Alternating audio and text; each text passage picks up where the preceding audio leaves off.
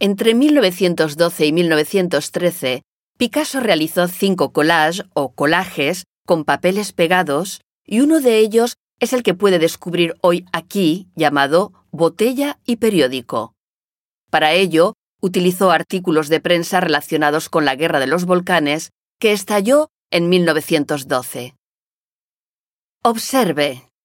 Picasso cortó y pegó el artículo Montenegro y la toma de Scutari, publicado en el diario Excelsior el 6 de mayo de 1913. El artista evocó así el conflicto a su manera. Cuando le preguntaron por el tema años más tarde, el artista contestó lo siguiente.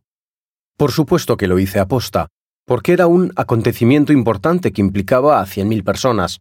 Pues sí, vi eso en el periódico y fue mi manera de expresar que estaba en contra de la guerra. Esta obra presenta dos elementos importantes. En primer lugar, los estudios artísticos y formales que Picasso continuó realizando en materia de cubismo. El cubismo transformó la noción de representación artística, la perspectiva clásica fue abolida y las formas pasaron a ser abiertas, geometrizadas y visibles bajo varios ángulos a la vez. Los papeles pegados inventados por Braque marcaron una importante etapa en sus estudios permitían volver a introducir la realidad en su obra después de la fase del cubismo sintético mucho más hermética.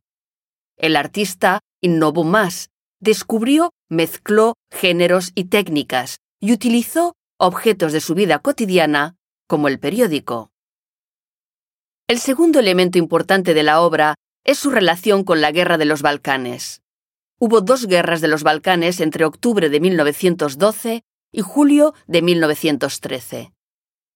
Al principio el conflicto enfrentó a Serbia, Bulgaria, Grecia y Montenegro contra el Imperio Otomano. Los pueblos se sublevaron con el objetivo de liberarse de la dominación turca, pero después se convirtió más bien en una guerra de territorio que acabó enfrentando a Bulgaria con Grecia y Serbia. Este acontecimiento fue ampliamente abordado por la prensa. Picasso no representó directamente el conflicto balcánico, pero evocó la guerra integrando directamente la realidad con los artículos de periódico.